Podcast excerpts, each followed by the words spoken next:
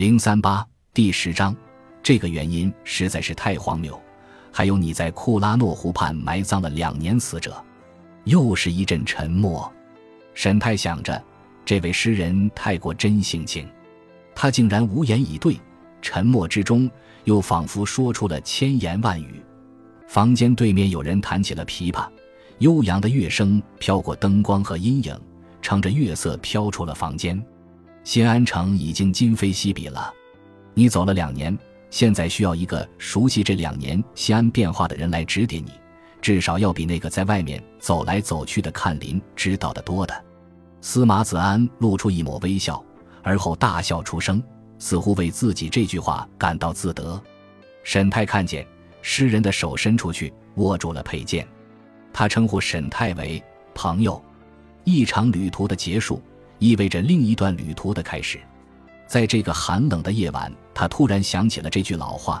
就在他独自待在帐篷里的时候，沈礼梅没有入睡，也没有躺在铺好的羊皮毯下取暖。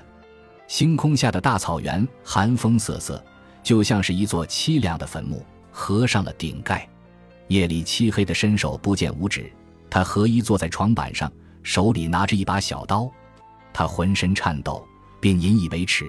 虽然在这里没有任何人能看见他的脆弱不堪，有句出自道家的古语，他记不住原文了，大意是指在某种程度上，死亡并非人生的终结，轮回转世后，下一场人生之旅又将启程。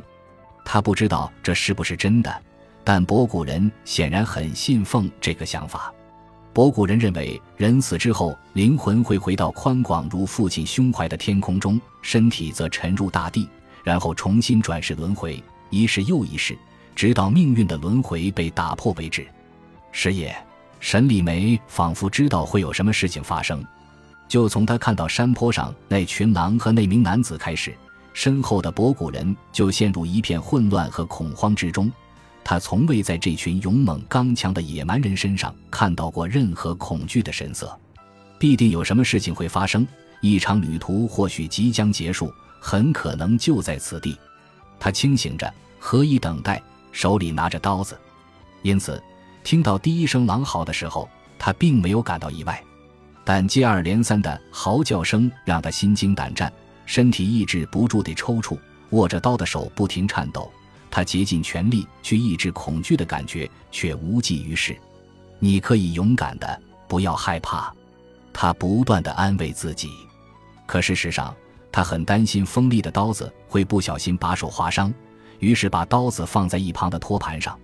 头狼发出一阵悠长的嚎叫，引得群狼齐嚎，此起彼伏，成为寂静得夜里刺耳的声响。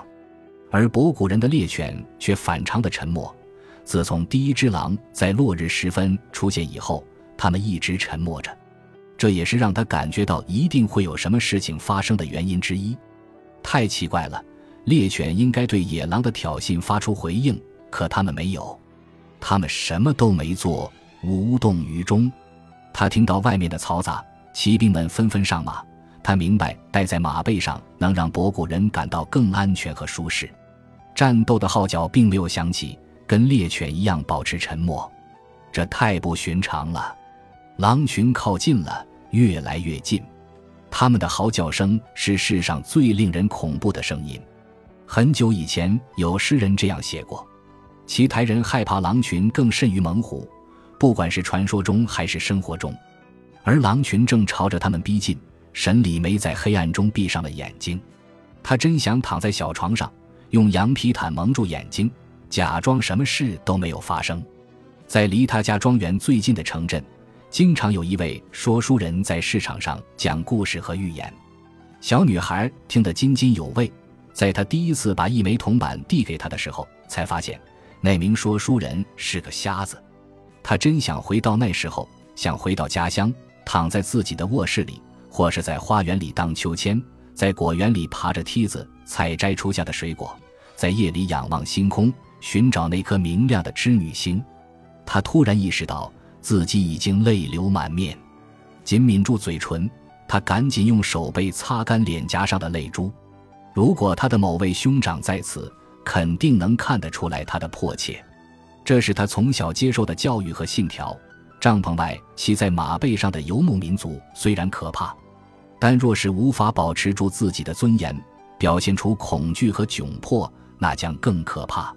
他强迫自己站起身来，双脚稳稳地站在地面上，穿好马靴。日落时分，他回到帐篷里时，就让两名侍女把马靴找了出来。他犹豫了下，拿起那把匕首揣到怀里。或许他需要用它来自我了断。沈礼梅吸了一口气，撩开帐篷入口那沉重的帘子，弯腰走到外面。必须直面令你恐惧的事物，直到你不再感到恐惧为止。这是很久以前父亲教导他的话。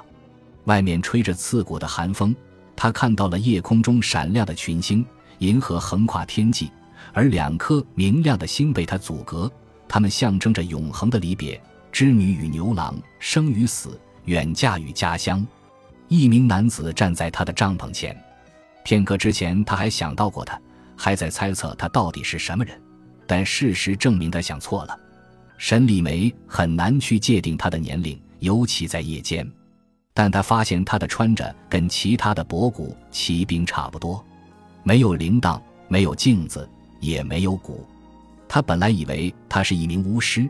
所以那些博古骑兵才如此惧怕，可惜他猜错了。几年前，他的二哥沈泰曾经描述过博古巫师的打扮，不过是在向父亲报告，他只是偷听到了他们的谈话而已。现在这也无关紧要了，他已经知道了很多，而且如果他们真不想让他偷听，大可以打发他去小溪边玩，或是关上房门。毕竟小女孩并没有把自己藏得天衣无缝。早在那名男子出现在湖畔的斜坡上时，他就有预感，他是为他而来。事实上，他还很清楚地明白，虽然那名男子带着六只狼进了博古人的营区，但真正让那些猎犬保持沉默的不是狼，而是这个人。他决定不去看他们。博古骑手在马背上挺得笔直，却死寂一般沉默。他们依次排开，围在他的帐篷边上，但一动不动。没有对入侵者做出反击或者攻击狼群，狼群和那个人显然是一伙的。没有一个人拉弓上弦，也没有一个人抽刀拔剑。这些人是护送奇台帝国的公主与可汗继承人成亲的，他们必须得保护她的安全。可诡异的是，他们什么也没做。一轮明月照耀在天际，群星大部分隐去，帐篷之间的篝火还在燃烧。不时有火光跳动，除此之外，一切都诡异的沉默，仿佛他们都成了月光下的雕像。不管是那名男子和他的狼群，还是博古骑兵和他们的猎犬，就像古代的龙王和巫师的传说，或是熊江流域竹林里的狐仙传说一样，看上去那群博古骑兵是不能动弹了。沈礼梅想着，或许真是如此，这种事情真实发生了。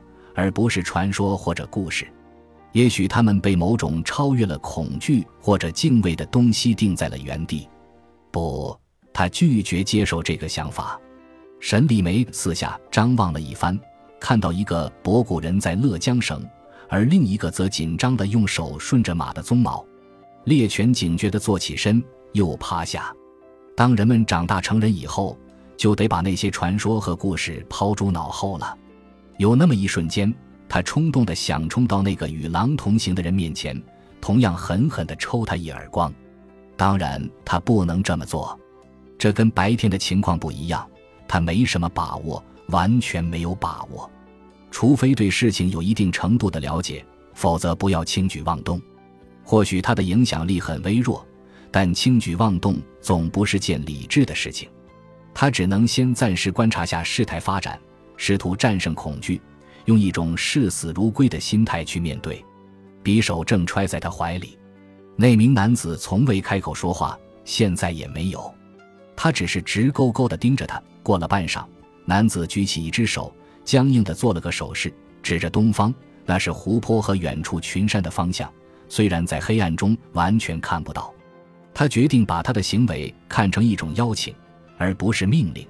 虽然没什么差别。那六匹狼立刻站起身来，其中一匹靠近他，其他的往男人指的方向扑去。沈礼梅决定无视他们。男子没有转身，他仍然面对着沈礼梅，等待着。博古骑手们仍然一动不动，看样子不打算伸出援手。他犹豫着踏出一步，看看自己的双腿还能不能稳稳地走路。此时，他听到了马背上传来一声叹息，就如夏季的风掠过树林一般。他这才意识到，每个人都在等待他做决定，这才是一直寂静无声的原因。就在这寂静的黑夜，广袤的异乡土地上，沈礼梅跟着这名男子走了。